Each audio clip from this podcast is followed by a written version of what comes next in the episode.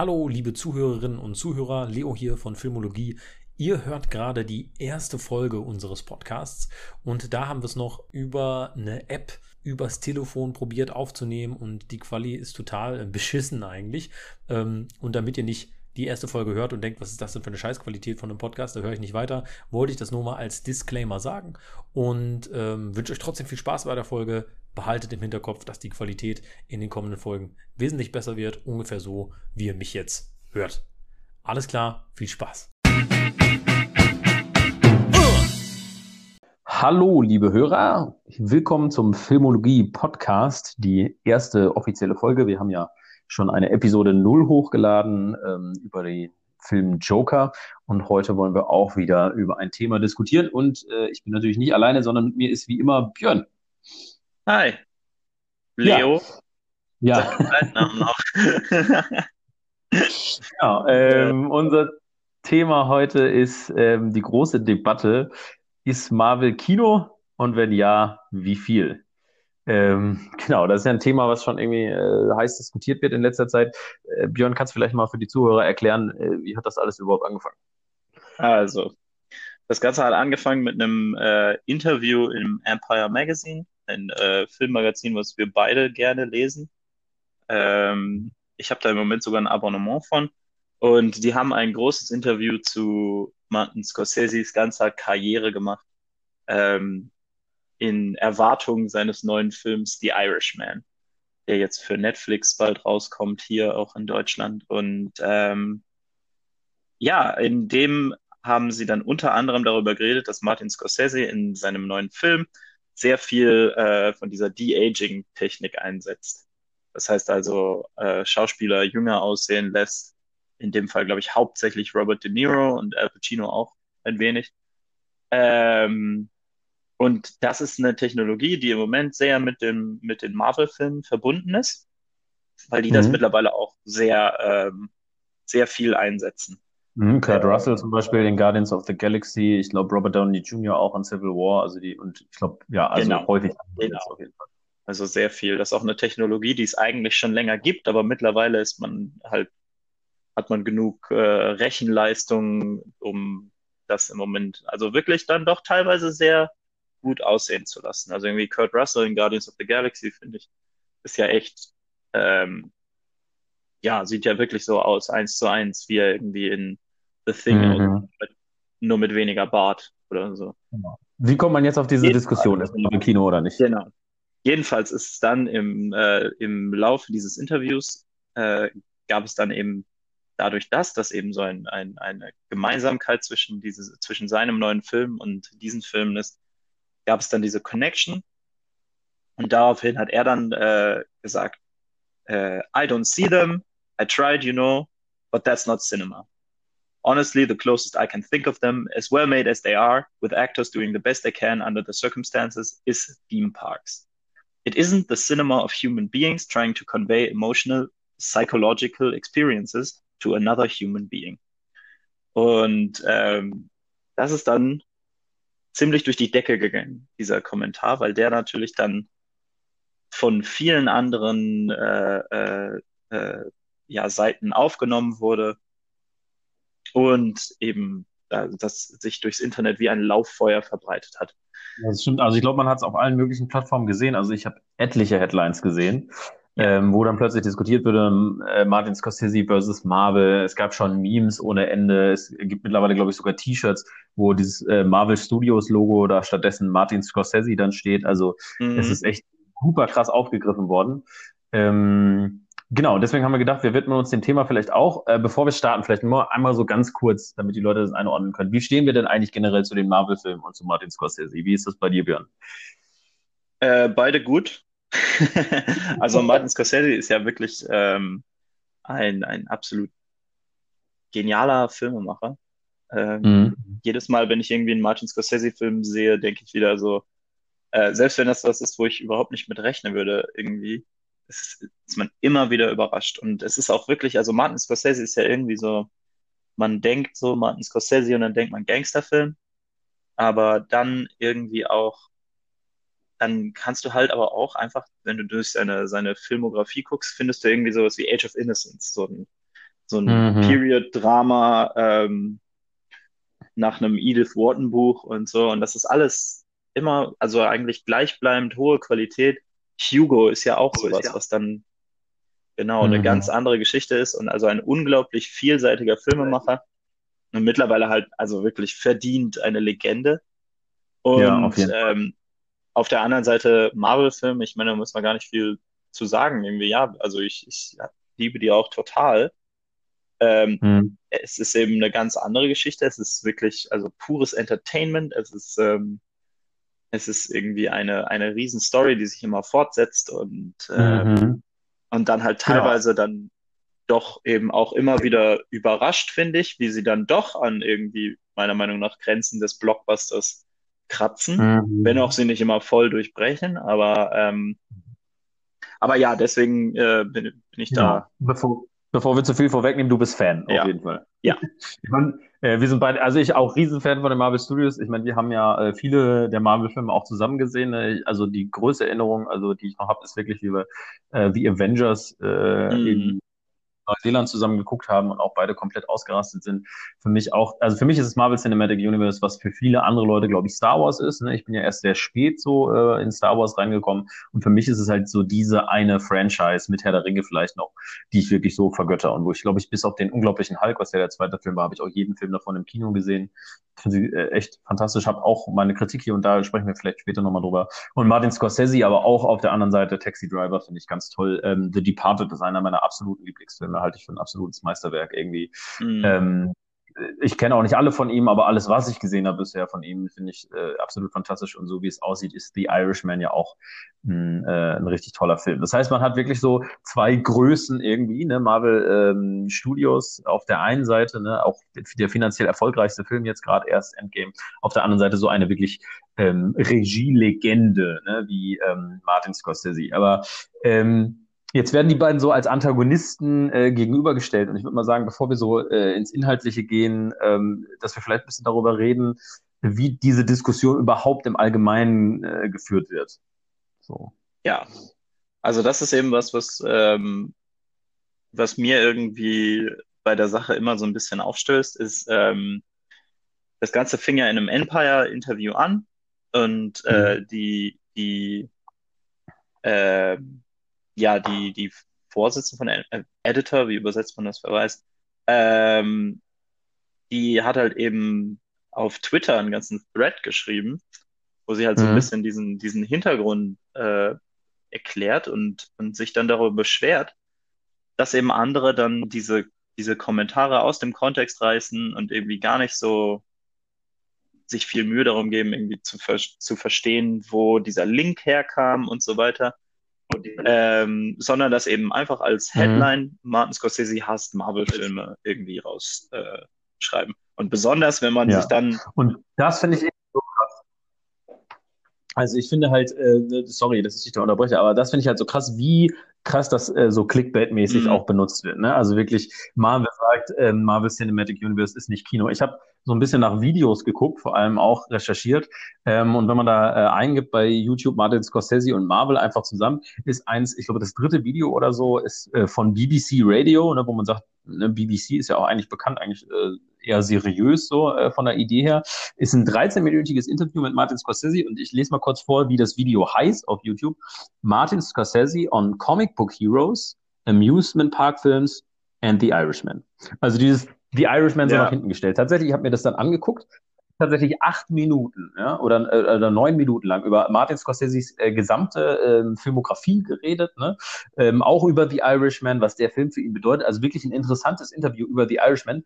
Und dann kommt zwischendurch mal äh, so die Frage über Amusement Park Films, in Anführungsstrichen, äh, wo Martin Scorsese dann auch drüber redet. Comic Book Heroes sagt er tatsächlich gar nicht. Also dieses Wort Comic Book Heroes fällt, glaube ich, kein einziges Mal, wenn ich mich jetzt nicht äh, irre, sondern das sind so, glaube ich, drei Minuten oder so, wo er über Amusement Park Films redet nicht mal irgendwie Marvel erwähnt oder so. Ähm, und das ist aber dann die Headline. Was ist es? Ein 13-minütiges Interview, von dem zwei Minuten äh, dieser, dieser Debatte gewidmet sind und zehn Minuten wirklich äh, ein schönes Interview sind. Ne? Und ähm, das wird dann aber äh, zur Headline, um da irgendwie Clickbait auszumachen. Ne? Also äh, das ist, finde ich, total krass irgendwie. Ja, also so ein also, Stück weit verstehe ich das ja auch wegen Attention Economy und so. Äh, das ist ja irgendwie ähm, nun mal leider in die Natur des Internets eingebacken, dass man diese, diese reißerischen Headlines anscheinend braucht. Aber ähm, was ich dann eben äh, wirklich schade finde, ist halt ganz abgesehen davon, dass jetzt natürlich jeder äh, irgendwie äh, Martin Scorsese danach fragt, ist halt, dass jetzt auch andere irgendwie Filmemacher mit eben einem, einem, einem künstlerischen Anspruch, sagen wir mal, ähm, dass die jetzt alle diese Frage gestellt kriegen. Ähm, mhm. Und dann kann man hier so jetzt durch diese Liste gehen, irgendwie Ken Loach, äh, Francis Ford Coppola und jetzt anschließend auch der Regisseur von ähm, hier äh, City of God. Anscheinend mhm. haben sie den auch gefragt. Und ähm, dass die dann natürlich, ne, die sagen, die antworten dann und dann ist das die nächste Headline. Und dann sind die auch da drin. Ja, ja. genau. Und jetzt irgendwie, und ich denke mir halt so, okay, also ich habe halt, ich habe halt von Ken Loach schon gehört. Ich habe, glaube ich, nicht mal einen Ken Loach-Film gesehen. Ja. Aber, aber, der ist ja eigentlich so ein, so ein richtig, also spezifischer, irgendwie äh, irischer Filmemacher, wenn ich mich nicht irre, und hat halt da auch wirklich, also wirklich großartige Dinge zu sagen und so. Aber das Ding ist halt, es wird halt nach so einer, nach so einer Headline gejagt und mhm. jetzt auf einmal, also ich garantiere dir, dass die meisten Leute zum ersten Mal von Ken Loach hören jetzt. Irgendwie. Mhm. Ne, und das fühlt sich halt, ja, das fühlt sich irgendwie dreckig an. Ja, nee, ich finde es auch, äh, ich auch absolut nicht äh, cool. Und es ist auch so aufgeheizt, die Diskussion. Ne? Es ja. ist natürlich klar, wenn man Marvel liebt, ne, ich liebe Marvel auch, und dann sagt einer so, ja, das ist nicht Kino. So, ne? Das ist ja, mhm die Headline, die da ohne Kontext reingeworfen wird, ist klar, dass die Marvel-Fans dann sagen, es ist ja sowieso allein schon Marvel und DC, wie die sich streiten, ne? Und das ist ja schon dieselbe ja, ja, genau. Und dann, äh, wenn die Marvel-Fans dann, ich finde, das ist so eine ähnliche Debatte, äh, finde ich ganz interessant, so, ähm, da sind wir jetzt schon fast wieder beim Inhaltlichen, aber wie das auch letztendlich mit, äh, das finde ich ein bisschen witzig, wie mit Comics und Büchern ist und Romanen, ne? Dass dann mhm. von denen, die Romane lesen äh, oder Romane schreiben, gesagt, ja, Comics, das ist für Kinder irgendwie. Ne? Und man selber, als jemand, der Comics liest, denkt sich, nee, da stecken ganz tolle Stories irgendwie drin, ne? die man entdecken kann, wenn man sich nur darauf einlässt. Und äh, da ist man dann auch ein bisschen beleidigt. Also ich kann das schon verstehen, dass man dann so ein bisschen ähm, eine Reaktion hat, ja klar. Aber auch, genau, aber ich äh, einfach immer im Internet, wie das halt das Internet so an sich hat. Ja, genau. Ja, und das ist ja letzten Endes auch der, ähm, der Punkt, ne? Also es, es, es es führt einen irgendwie so an einer inhaltlichen Diskussion vorbei. Weil, ähm, also ich, ich, ich äh, will ja jetzt nicht spoilern, aber ich finde nicht, dass Martin mhm. Scorsese so 100% daneben liegt ähm, mit dem, was er ja. sagt. Ähm, das finde ich auch. Und dann wird er halt nochmal gefragt ne, und dann bleibt genau. er bei seinem Kommentar da Martin Scorsese stands by Marvel Movie Comments von Entertainment Tonight zum mhm. Beispiel auch eine Headline. Ja. Äh, irgendwo habe ich auch gelesen, Martin Scorsese doubles down on Marvel Criticism. Ja, das, ist halt, das, ist halt, alles Unsinn, ne? Und wenn man dann eben seine, er hat ja dann eine, ein Opinion Piece für die New York Times geschrieben. was ich richtig gut fand, ich fand es irgendwie cool, dass er ne?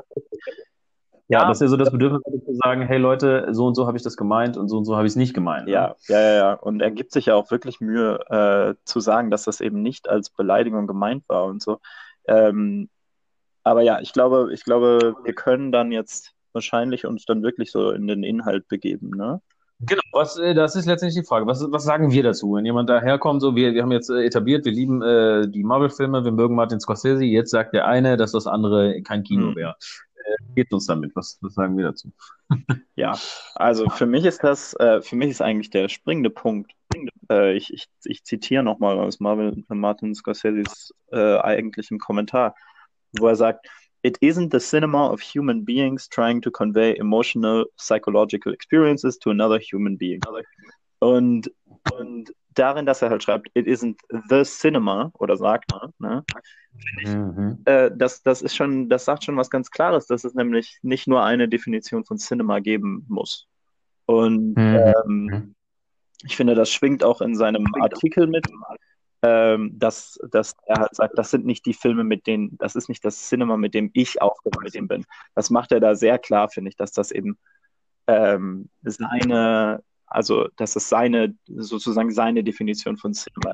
Und jetzt ist es natürlich wirklich so, dass weil Martin Scorsese so eine Legende ist, ähm, man irgendwie sich verführt fühlt zu sagen, ah ja gut, wenn er sagt, das ist, äh, das ist die Definition von Cinema, dann muss man das ernst nehmen. Aber Mhm. äh, ich würde argumentieren, dass man das, also man kann das schon ernst nehmen und sich dann fragen, was, was fehlt ihm denn daran? Was, wo, woran kann man denn dann vielleicht noch wachsen? Aber es muss eben nicht so ein, äh, ja, Martin Scorsese sagt, das ist kein Cinema. Das heißt, er glaubt nicht, dass die existieren dürfen oder so. Ja, ja, genau. Das finde ich ist eine extreme Position, die ihm da aufgedrückt wird, weil ich finde gerade Martin Scorsese eigentlich in dieser Situation noch sehr wirklich, also nuanciert sich damit auseinandersetzt. Er vergleicht ja dann viel die, ähm, die, die Marvel-Filme mit Theme Parks und so. Genau, ja. Und ähm, der Vergleich ist nicht, also der ist nicht 100% falsch.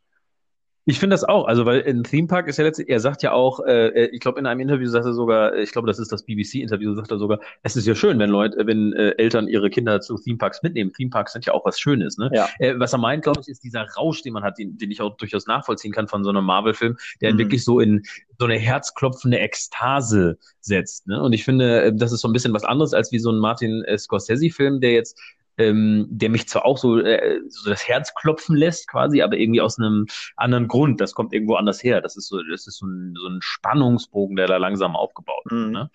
Und äh, ich fand, was ich schön fand, ähm, war, dass er halt auch schreibt. Ne? Also ähm, wäre ich vielleicht äh, später groß geworden oder so, dann, äh, dann hätten Marvel-Filme mich vielleicht mehr interessiert. Vielleicht hätte ich sogar selber eins machen, einen machen wollen, ne? einen Marvel-Film. So, ne? Und ich finde, er ist da wirklich sehr nuanciert. Also ich, wir können jetzt den ganzen New York Times-Artikel äh, zitieren, aber ich würde jetzt einfach jedem, der sich irgendwie so ein bisschen für die Debatte interessiert, auf jeden Fall ans Herz legen, dass er, ähm, dass er da reinguckt. Ähm. Und was ich schön fand, ist, ähm, der äh, YouTuber äh, Thomas Flight, ist so ein Video-Essayist, den ich ganz gut finde, hat so ein ähm, Video rausgebracht, ist jetzt natürlich auch ein bisschen clickbaity, why Martin Scorsese is right about ähm, Marvel. Und äh, was er da sagt, ist eben, es geht nicht darum, dass es eine schlechter ist als das andere, sondern es geht darum, ähm, dass es einen Unterschied gibt, sozusagen. Das sind unterschiedliche Filme.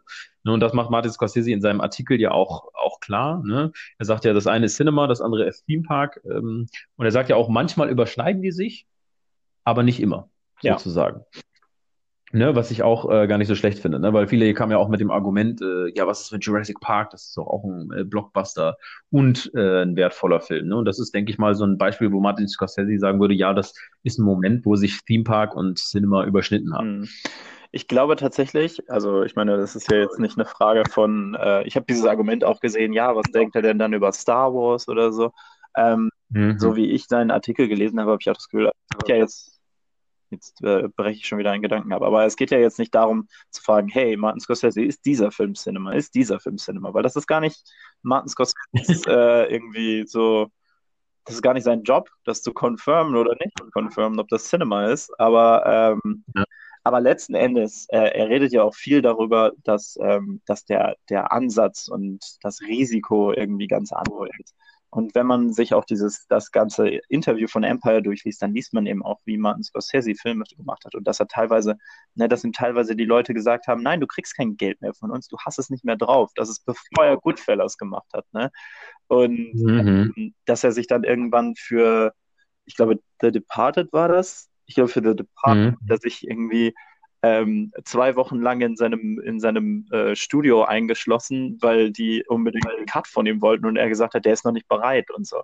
Das passiert bei einem Marvel-Film nicht. Das ist eine andere Art, Ja. Filme zu machen. Ne? Das ist eine Art, Filme zu machen, die ganz klar, das muss eben, wie gesagt, also ich finde nicht, dass es unbedingt was Schlechtes ist, aber das ist was anderes. Das ist eine Art, Filme zu machen, die ganz klar vom Studio ausgeht. Ne? Das Studio kommt mit diesem Ding, hey, wir wissen, dass Ant-Man 3 ein Publikum finden wird und dass die Leute den mögen wird, also sehen wir zu, dass wir den machen.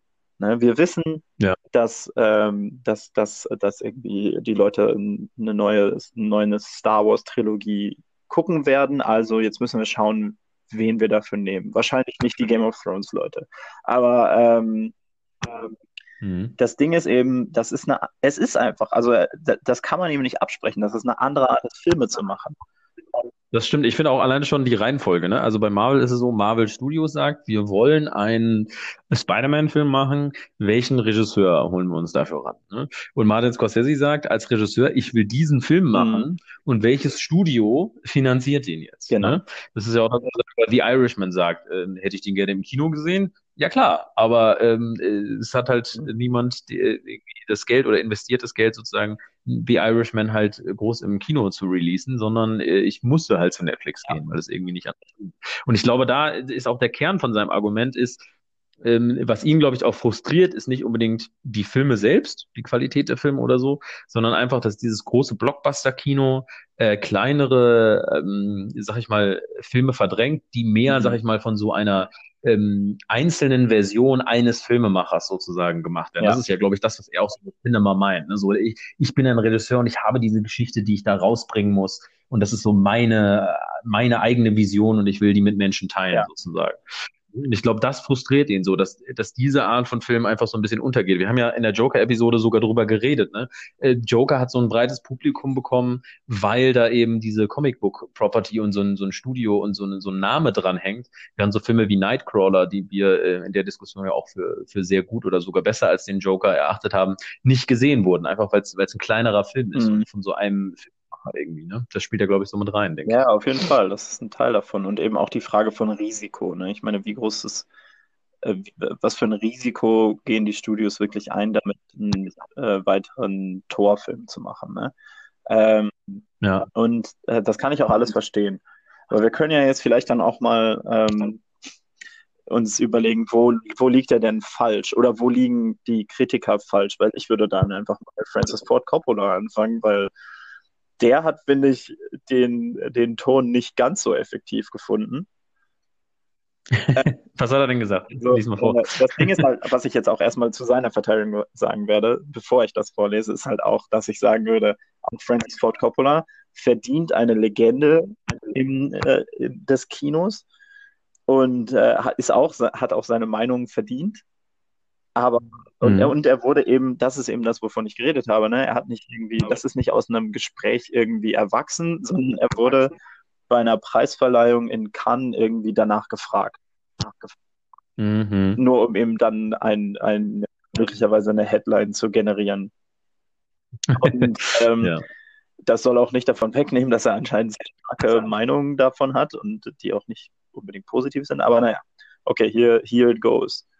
When Martin Scorsese says that the Marvel pictures are not cinema, he's right because we expect to learn something from cinema. We expect to gain something, some enlightenment, some knowledge, some inspiration. I don't know that anyone gets anything out of seeing the same movie over and over again. He was kind when he said it's not cinema. He didn't say it's despicable, which I just say it is. Alter, despicable, ey. Ja. Verabscheulich darauf, quasi. Ne? Darauf gab es ja dann auch tatsächlich ähm, ziemlich starke Reaktionen von äh, James Gunn zum Beispiel. Aber äh, für mich ist da der springende Punkt, dass er halt einfach falsch liegt. Also er sagt, mhm. ähm, we expect to gain something, some enlightenment, some knowledge, some inspiration. Und ich denke mir dann so, vielleicht sollte ähm, Francis Ford Coppola sich mal damit auseinandersetzen, was irgendwie ein Film wie Black Panther für Leute bedeutet hat. Ne? Mhm. Also das, das finde ich, das finde ich ist der Punkt. Ne? Ich finde, ähm, das ist tatsächlich was, wo Comic-Filme halt echt äh, wenig Credibility äh, finden, ist äh, dadurch, dass es halt Fiktion ist oder Fantasy, dass man meint, man kann sich da drin nicht wiederfinden. Ich persönlich, ne, zum Beispiel, äh, als ja auch jemand, der, sag ich mal, einen lateinamerikanischen Hintergrund hat, ne, und da auch durchaus äh, drunter gelitten hat, sag ich mal, ähm, in seinem Leben, so jemanden wie Miles Morales zu sehen, ne? Ja äh, auf der Leinwand. Äh, Spider-Man, also Spider-Man war eh immer äh, mein Lieblingscharakter, weil das war dieser, das ist dieser Junge, der halt irgendwie, ähm, der irgendwie keine Break kriegt und der irgendwie gebullied wird, also äh, so gemobbt wird oder so, ne, was ich halt auch äh, hatte, irgendwie wegen meines Migrationshintergrunds. Und wenn er die Maske aufsetzt, dann, dann kann er aber ein Held sein, sozusagen. Ne? Und das ist halt dieser, die, das hat mich super angesprochen als Kind, ne? weil ich auch gedacht habe, ich wünsche, irgendwann kommt der Zeitpunkt, wo ich so eine, wo ich so Superkräfte kriege und denen das zeigen kann. Ne? Das hat für mich als Kind hat das inspiriert. Ne? Und als ich dann jetzt äh, vor kurzem Spider-Man A New Universe gesehen habe, ne? oder Into the Spider-Verse, wie er auf Englisch heißt, da und Miles Morales gesehen hat, da habe ich mich so gefreut und habe gedacht, so, boah, ich wünschte, diesen Film hätte es gegeben, als ich äh, 12, 13, 14 gewesen wäre. Ich hätte den, ich, der hätte mich umgehauen. Also noch mehr als es, so hat das auch schon gemacht. Ja. Ne? Aber ja. Also ohne jetzt hier äh, zu viel auf Into the Spider-Verse einzugehen, aber ja, der war für mich auch so ein, so ein Ding, wo ich so gedacht habe, oh, holy shit, so das ist einfach nochmal ein ganz neues Level, was eben Comicbuchfilme, finde ich, dieser Tage liefern. Ne? Dass sie halt ähm, mhm. diese, diese alten Heldengeschichten, irgendwie so was früher irgendwie ein Western war oder so, äh, dass sie die mhm. jetzt reproduzieren, aber mit einem neuen Verständnis davon, wer diese Sachen alles sehen will. Und das sind eben alle. Ne?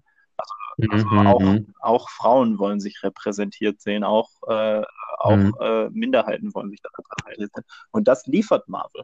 Und das liefert Marvel mhm. ähm, jetzt, also die haben auch eine Weile gebraucht, um da hinzukommen, aber ich würde sagen, jetzt liefern die das jetzt effektiver als die meisten anderen ähm, in, dem, in mhm. dem Part. Also da würde ich sagen, ähm, hat Francis Ford Coppola wirklich, ähm, also ich, ich würde, ich will keinem von denen irgendwie sagen, hey, dann schaut doch mal alle 20 Filme, weil wenn die nicht mögen, dann mögen die die nicht. Das ist ja auch okay. Ja, ja, aber, klar. Ähm, aber da würde ich halt schon sagen, Francis Ford Coppola, maybe vielleicht irgendwie, ja, ein bisschen mehr Gedanken machen. Forever irgendwie bei Twitter suchen oder so. Ich finde es einfach äh, heftig, also den, dem so alles abzusprechen. Ne? Und ich finde, das macht Martin Scorsese nicht. Ne? Er sagt, glaube ich, auch in einem anderen Interview mit Entertainment Tonight, sagt er, it's a new art form. Genauso wie Martin Scorsese auch, glaube ich, mal bei einer Konferenz gesagt hat, Longform äh, Television ist auch nicht Cinema für ihn. Ne? Da merkt man ja schon, er hat eine ganz spezifische Vorstellung. Ne? Und Longform Cinema, da gibt es ja großartige Sachen. Ne? The Wire allein schon irgendwie äh, zu nennen. Und äh, man merkt, Martin Scorsese, der sagt einfach, okay, das sind zwei unterschiedliche Sachen und ich finde blöde, dass das eine gerade so untergebuttert wird. Bei Francis Ford Coppola muss man sagen, äh, also der hat da ja echt schon getreten nach Marvel irgendwie oder, ja. oder nach den ja. Ne? Ähm, was ich ganz interessant fand, äh, was ich auch noch wichtig finde für die Debatte, ist der ähm, dieses Video-Essay von Thomas Flight. Also ich würde es auch jedem nochmal empfehlen, sich das anzugucken. Da stellt er das auch gegeneinander, um so ein bisschen äh, zu zeigen, okay, Martin Scorsese meint, es ist unterschiedlich. Ne? Und ähm, stellt er halt auch so, sagt halt so, okay, es gibt weniger Stakes bei Marvel und so weiter. Ne? Stellt er so ein bisschen der Marvel-Action-Szene gegen so eine super spannende Szene aus der Pate irgendwie gegenüber und so. Und dann sagt Thomas Flight aber was, wo ich sagen muss, also ich stimme in vielen mit ihm zu, aber wo ich nicht mit ihm zustimme. Da sagt er nämlich, ja, ähm, bei diesen ähm, Cinema-Filmen sozusagen geht es darum, um diese Emotion und so dieses Zwischenmenschliche. Ne? Und bei den äh, Blockbuster-Filmen, bei den Marvel-Filmen geht es um die Action sozusagen. Da will man hinkommen und diese zwischenmenschlichen Momente sind sozusagen einfach nur dazwischen so gesprinkelt. Mhm. Und das finde ich halt gerade bei Marvel eben nicht so. Und ich glaube, das ist der Grund, warum das Marvel Cinematic Universe eben funktioniert, weil es eben nicht darum geht, dass du diese fette Action-Szene hast oder so, sondern es geht eben um diese, um diese zwischenmenschlichen Momente. Ne? Eine der Szenen, worüber super viel geredet wird, ist diese Szene aus Avengers Age of Ultron, wo sie alle äh, einen trinken und versuchen, Thors Hammer zu heben. Ja. Ne, das Null Action, nur Charakterinteraktion. Und deswegen lieben die Leute die Filme, weil sie eben sehen wollen, wie ähm, verhält sich äh, Captain Marvel ach, äh, zu ähm, Thor oder so, wie unterhalten sie sich. Ne, das sind die Momente, wo die Leute jubeln. Ne? Mhm. Und ähm, das finde ich ist halt, äh, da finde ich, äh, macht der, tut der Marvel auch so ein bisschen Unrecht, weil ich finde, ähm, zum Beispiel, es gibt andere Superheldenfilme, klar, wo es nur irgendwie um die Action geht, aber das sind auch die, die nicht erfolgreich sind. Wonder Woman zum Beispiel, ne? Äh, ist jetzt kein Marvel-Film, aber auch so ein, so ein DC-Superheldenfilm. Äh, der dritte Akt ist actionmäßig kompletter Schrott. Mhm. Ne? Genau. Aber die Leute lieben Wonder Woman trotzdem wegen eben dieser menschlichen Momente und nicht wegen der Action. Ich, ja? ich würde das ja auch immer, ich sage das ja auch immer wieder, die Action in Marvel-Filmen ist nicht besonders gut, größtenteils. Also, das ist, also keiner von denen ist irgendwie ein John Wick oder ein Mad Max oder so. Also klar, die sind dann, machen dann auch Spaß, das sind dann irgendwie so Feuerwerke oder so. Aber, ähm, mhm. aber also bis auf so Momente, finde ich, ist die Action in Marvel-Filmen fast nie das, was mir am meisten Spaß macht. Ähm, mhm. Weil das ja, das ist ja, das ist ja jetzt ein ganz anderer Kritikpunkt, ne? Weil das ja oft so ist, dass ähm, dass quasi die Action irgendwie äh, so, also die Action ist bei Marvel oft einfach so ein Nachgedanke, wo dann das Studio auch sagt, na, darum kümmern wir uns und ihr macht die, die Charakterinteraktion. Was ja eben genau das sagt, ne? Das ist der Fokus. Das muss funktionieren mhm. und dann funktioniert dieses Ding. Was ich jetzt noch einschieben würde oder sagen würde, ähm, dieser äh, Theme Park-Vergleich. Da habe ich auch viel mhm. drüber nachgedacht. Ähm, weil das natürlich wirklich, also das, da kommt man ja nicht drum weg, das klingt erstmal abwertend. Ne? Äh, mhm. äh, Martin Scorsese sagt ja auch in seinem Artikel für die New York Times, sagt er eben, dass, äh, dass er und seine, also quasi seine Contemporary ähm, dass sie damals dafür kämpfen mussten, dass Kino als Kunstform anerkannt wird. Mhm. Damals nämlich nicht so wirklich gedacht. Das war halt dieses, ne, also so die, diese Western-Filme so und so weiter, bla bla bla. Und ähm, dass man da eben, das, das klingt erstmal abwertend, wenn er dann sagt, das ist kein Cinema, was er halt als Kunstform ansieht, sondern das sind Theme Parks. Was ich aber daran ganz interessant finde, ich gucke sehr gerne ähm, Videos von Jenny Nicholson. Das ist eine YouTuberin, Mhm. die halt teilweise auch gerne über Theme Parks redet, weil sie- das ein Thema ist, was sie sehr interessiert. Und die hat so ein Mhm. relativ langes Video über ähm, diesen neuen Star Wars Park gemacht, Mhm. ähm, der jetzt Teil von Disneyland ist. Und Mhm. die, die Details, die da reingehen, über die man gar nicht nachdenkt, Mhm. faszinierend. Und da würde ich halt auch so denken, so, naja, vielleicht ist das auch Kunst. Vielleicht muss man gar nicht so weit gehen so, ha, ja, hm, das ist halt vielleicht nicht das Cinema, was Martin Scorsese macht, aber es ist eine andere Art von Cinema. Vielleicht kann man auch einfach sagen, ja, also diese totale Immersion, die so ein guter Theme Park irgendwie bilden soll, die ist ja auch das Ziel von Marvel-Filmen. Und ich finde tatsächlich, dass Mhm. vielleicht als Vergleich, wie gesagt, es klingt erstmal abwertend, aber vielleicht als Vergleich gar nicht unbedingt unpassend ist. Und ich, ich finde, was man dazu sagen muss, ne, äh, was du sagst, ne, das ist auch äh, irgendwie Kunst, ähm, muss man sich auch überlegen, was das Marvel Cinematic Universe überhaupt ist. Ne? Also wenn ich jetzt zum Beispiel mit Leuten spreche, die also nicht viel jünger sind als ich, also sieben Jahre oder so, die, die jetzt 20 sind oder so, ne? Für die ist das selbstverständlich, dass es Shared Universes gibt Ja. in Filmen. Die sind damit groß geworden. Ähm, also als ich ähm, ne, ich glaube, der erste Iron Man kam raus, da war ich, da bin ich gerade 16 geworden oder so. Ne? Und ähm, da war, da hat man sich das noch gar nicht vorgestellt. Ich finde alleine schon diese Idee eines Cinematic Universe und die, die Geschichten so miteinander verweben. Und du musst ja überlegen, es gibt Filme, das ist eine Trilogie und die widersprechen sich schon fünfmal irgendwie in ihrer eigenen Continuity. Ne? Mhm. Und wenn man mal guckt, so was gibt's für Continuity Errors bei Marvel, ne? Dann sind das meistens irgendwelche Texte, die eingeblendet wurden, die nicht ganz mit dem übereinstimmen, was ein Charakter fünf Filme später gesagt hat oder so. Ne? Mhm. Aber so eine Geschichte aufzubauen, ne, mit so einer Continuity ähm, und mit so einer Qualität auch, ne, muss man ja auch sagen. Klar sind bei Marvel ein paar Stinker dabei, viele Filme, die so, hm, okay, average sind, aber immer wieder überraschend, ne, sowas wie Black Panther dann halt rauszubringen, ne, was irgendwie was völlig anderes ist. Und dann mit Endgame halt den finanziell erfolgreichsten Film aller Zeiten, ja auch nicht umsonst, ne, die haben da hingearbeitet, ne, und auch dieses, äh, dass dann Captain America sagt, Avengers Assemble in Endgame, ne, im, was weiß ich, wie vielsten Film, 23. Film oder was auch immer das ist.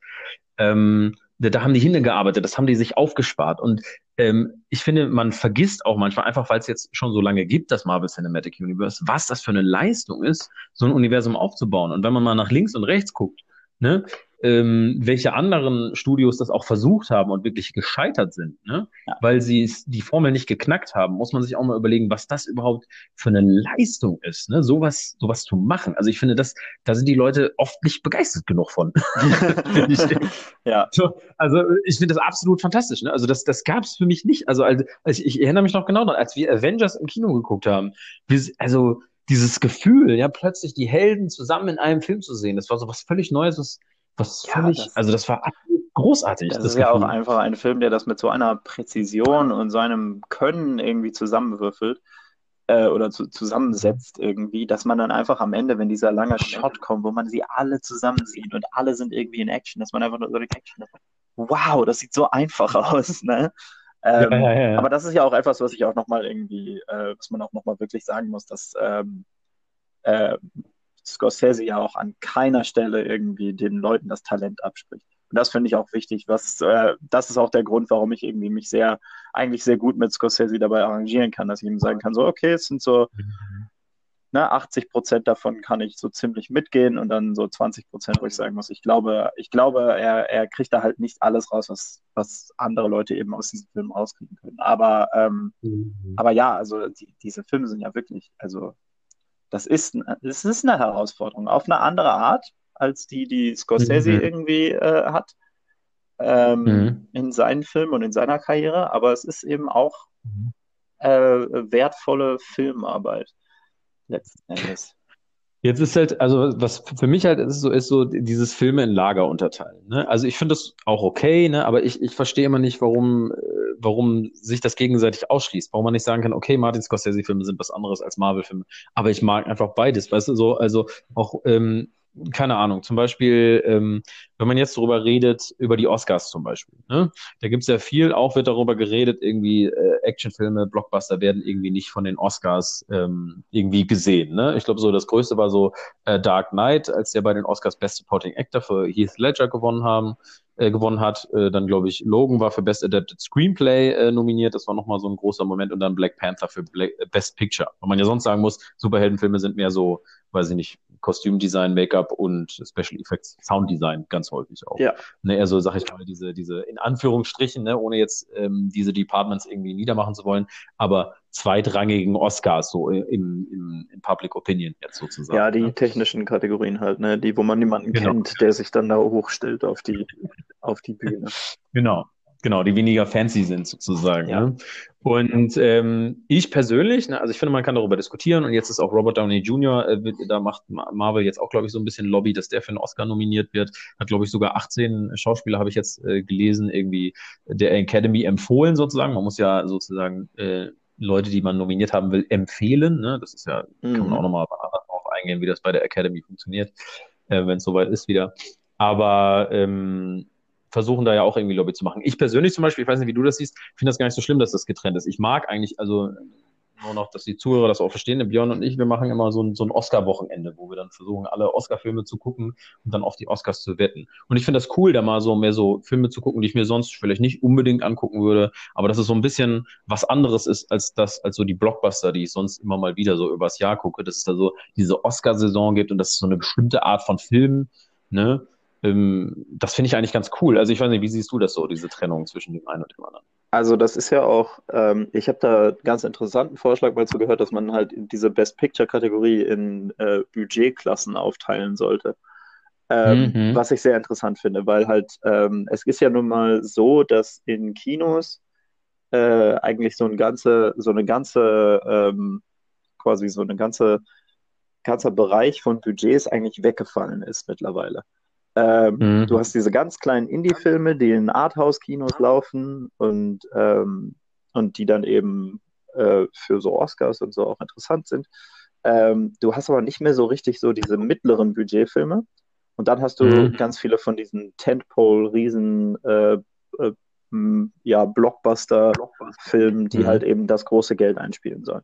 Das hat halt viel mhm. damit zu tun, dass die, die ähm, äh, also es hat erstmal was damit zu tun, dass sich, wie die Leute ins Kino gehen, verändert, ähm, dass die andere Optionen haben. Netflix zum Beispiel ist da auch ein Faktor. Ähm, mhm.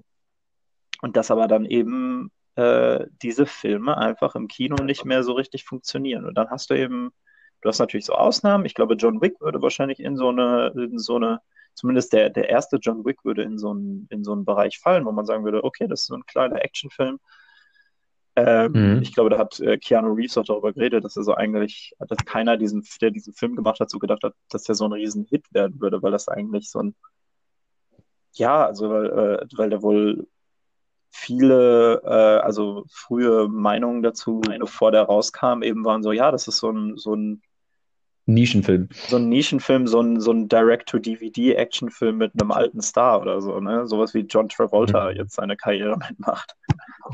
ähm, aber eben sowas, das fällt halt weg. Und deswegen äh, bei den Oscars ist es halt wirklich, es ist ja wirklich, also es ist ja eigentlich also bares Geld wert für, für so einen kleinen Film für einen Oscar nominiert zu werden. Ne?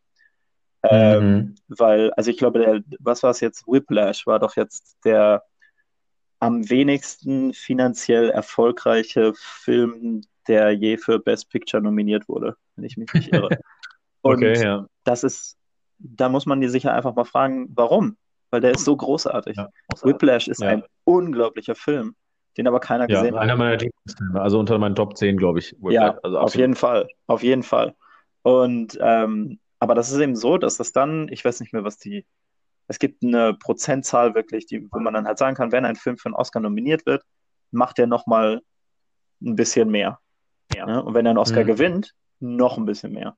Und äh, mhm. das ist halt ein Boost, den diese Action, Blockbuster, Riesendinger eigentlich nicht brauchen. Ja, ja, das Ähm, stimmt. und von daher ist diese Aufteilung, es ist, eine, es ist ja nun mal auch mal so, das ist halt ein bisschen wie Genre. Ne? Mhm, mhm, Ähm, ja. das ist halt ein anderes. Genre von Kino. Ja. Und das ist halt eins, was äh, tatsächlich, wie Martin Scorsese halt sagt, so ein bisschen in Gefahr ist, ne? Weil halt viele von diesen charaktergetriebenen Sachen eben ins Fernsehen äh, abdriften, ne? Dass halt so ein Breaking Bad nicht zu einem Film wird, sondern zu einer Serie. Da, Ja. Weil diese Filme einfach im Kino nicht mehr das Geld einspielen.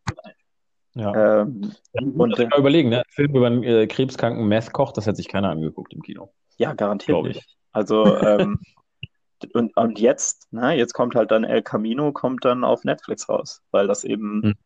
Weil das eben einfach kein äh, Kinoerlebnis ist mehr. Ja. Ähm, ja, aber das ist deswegen eben diese Aufteilung. Also ich hätte es auch lieber, wenn alle Filme ins Kino kommen würden, weil ich einfach Mhm. gerne Filme auf einer großen Leinwand gucke. Aber, ähm, aber das hat auch ein bisschen was damit zu tun, dass sich eben, ich glaube, die, die, die, die Gewohnheiten der Leute ändern, dass man die nicht mehr so guckt. Und Mhm. ähm, dass man dementsprechend halt sich anpassen muss. Deswegen finde ich es ja auch gut von Martin Scorsese, dass er dann sagt, ja gut, wenn ich den Film sonst nicht machen kann, dann mache ich ihn halt mit Netflix. Weil Ja. ähm, es gibt ja so diese, diese, diese, diese Klasse in Hollywood, die irgendwie so denkt, Netflix ist kein Kino, Netflix-Filme dürfen nicht für so und so nominiert werden, die müssen erst durch so und so viele Reifen springen, ähm, bevor sie irgendwie, äh, Mhm. ne, bevor sie dann irgendwie äh, in so Ein einer Wort kriegen. Konversation dabei sein dürfen. Ne, das Ja. hast du hier irgendwie mit, ähm, fuck, wie ist er denn jetzt nochmal? Äh, Roma? Roma, genau. Roma letztes Jahr, der einfach nicht hätte gemacht werden können, wenn Netflix nicht gesagt hätte, nee, machen wir.